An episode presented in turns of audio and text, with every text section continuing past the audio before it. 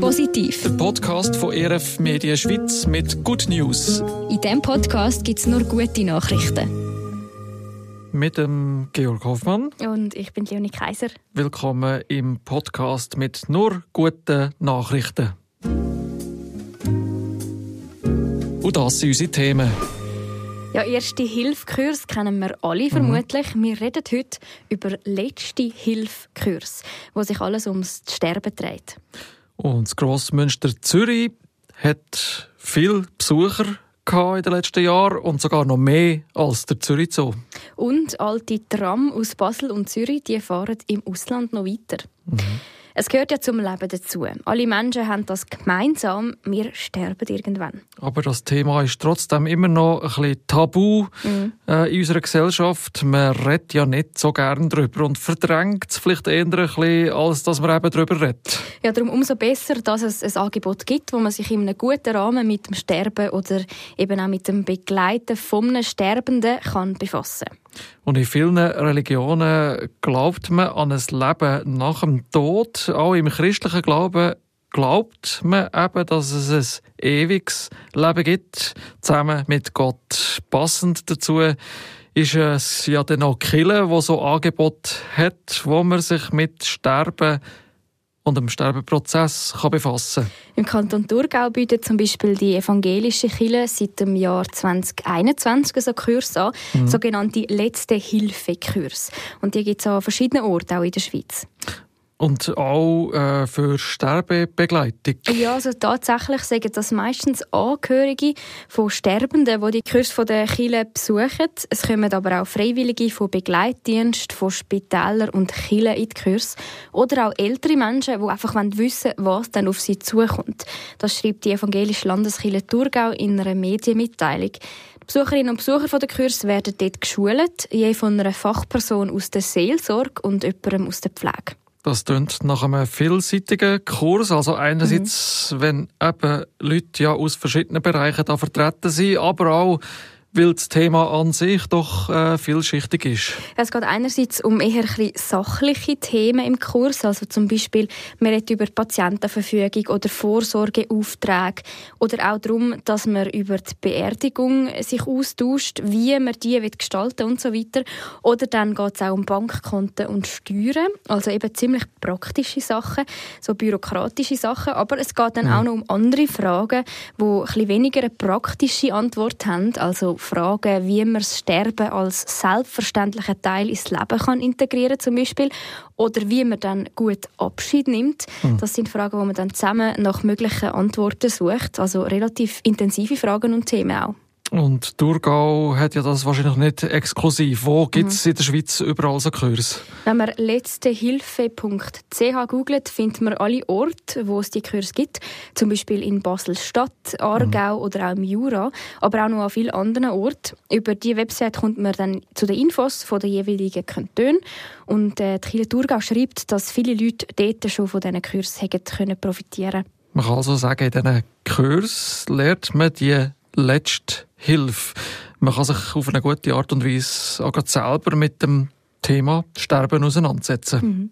Eine gute Nachricht haben wir auch noch im Zusammenhang mit Kirchenaustritt, weil mhm. das Grossmünster Zürich, also die riesen Kirche mitten in der Stadt Zürich, die arbeiten ein bisschen gegen den Trend, was die Zahlen der Kirchenbesucherinnen und Besucher angeht.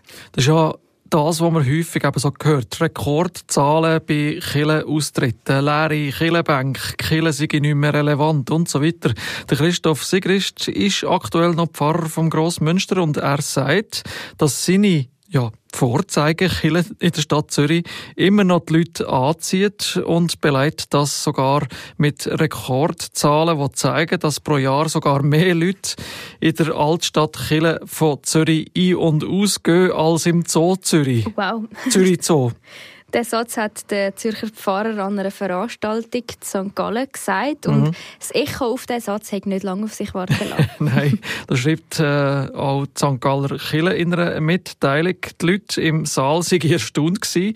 Der Christoph Sigrist hat erwähnt, dass sich eben die Zahl der Besucherinnen und Besucher vom Grossmünster in den letzten 20 Jahren versechsfacht haben.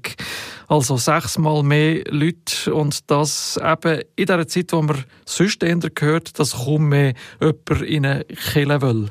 Und was sagt er dann über die Besucherinnen und Besucher? Sind das Mitglieder von der Kirche oder was sind das für Leute? Nicht zwingend. Da sagt der äh, Christoph Sigrist schon, dass sich das stark verschoben hat. Es sind eher Leute, die Stille suchen in einem Killerraum, also, wo also nicht per se Mitglied sind und es ist auch total multireligiös geworden. Zitat, am Montag sind Atheisten da und am Freitag Muslimas. das zeigt also, mindestens im Grossmünster gehen die Leute mit ganz unterschiedlichen mhm. Nationen und Religionen ein und aus. Das betont der Zürcher Pfarrer auch und er sagt sogar, dass Kirche als Institution dürfte verschwinden in der Zukunft. Kille als Bau und als Ort vor Begegnung äh, werde aber immer wichtiger. Seine These, dass man eben auch in Zukunft auf die Räume nicht kann verzichten kann. Sie sind Orte für Stille, Stallwärme gewissermaßen und äh, bieten nicht zuletzt zum Beispiel auch Asylsuchenden Schutz. Kille sind darum auch ein Ort, wo man äh, für Menschenrechte einsteht. Von dem her für ihn, der Pfarrer Christoph Sigrist, unverzichtbar. Ja, das nehmen wir doch gerne mit als Good News für das Wochenende und als Wort zum Sonntag. Mhm. Und zum Schluss haben wir noch ein bisschen Schweizer Nostalgie. alte Tramli von Basel und Zürich fahren nämlich scheinbar noch in anderen Städten im Ausland weiter. Das merkt man zum Beispiel bei einer Reise auf Belgrad, in die Hauptstadt von Serbien. Da könnte man beim ÖV-Fahren vielleicht für einen Moment lang denken, dass man eine Zeitreise in die Vergangenheit gemacht hat. Ja, das liegt an den Tram, die dort fahren. Das sind nämlich alte Tramli aus Basel. Genau, etwa ein Drittel von allen Trams in Belgrad sind alte Tramli aus Basel. Die hat man zu Basel mal ausrangiert gehabt, aber dann noch nicht auf das Abstellgleis gestellt äh, gehabt.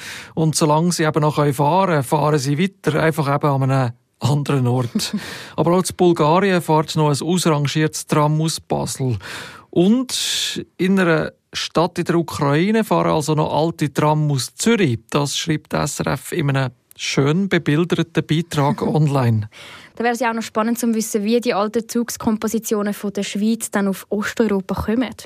Der Martin Häfliger ist äh, Projektleiter und hat seit 2001 alle so Tram-Export begleitet. Er arbeitet nämlich für das SECO. Also das Staatssekretariat für Wirtschaft, das da beteiligt ist. Mhm.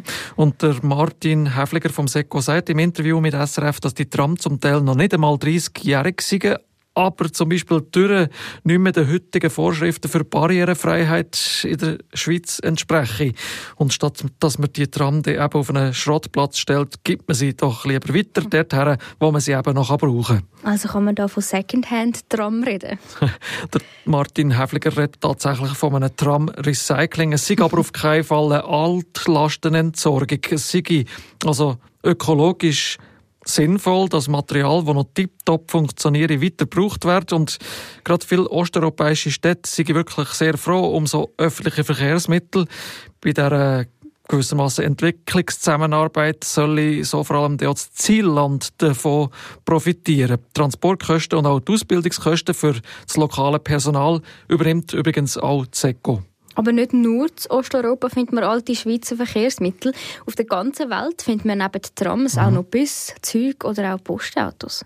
Ja, und dem nachgegangen ist der Cyril Seifert. Er publiziert Bücher über öffentliche Verkehrsmittel und er ist in seiner Jugend um die Welt gereist auf der Suche nach alten Schweizer Verkehrsmitteln. Von Guinea-Bissau bis auf Chile, Madagaskar und noch weitere Länder ist er da also fündig geworden. Wow, also lohnt sich dem, wenn man das nächste Mal in der Ferien ist, mhm. mal die Augen offen zu behalten und vielleicht entdeckt man ja mal ein Schweizer Tram oder einen Bus im Ausland. Wer weiß und wir behalten die Augen offen für gute Nachrichten aus der Schweiz und aus aller Welt und präsentieren die euch dann nächste Woche wieder in unseren Good News Bulletins auf Radio Live Channel und gäng wie gäng am Freitag in unserem Positiv Podcast. Ja, und so kommen wir von heute zum Ende von unserem Positiv Podcast. Wenn ihr an Good News begegnet, wo wir da darüber austauschen können, dann schreibt uns gerne. Positiv. Der Podcast von ERF Media Schweiz mit Good News. Und das ist der Briefkasten für eure guten Nachrichten. Schreibt uns über das Kontaktformular auf erfmedien.ch-podcast.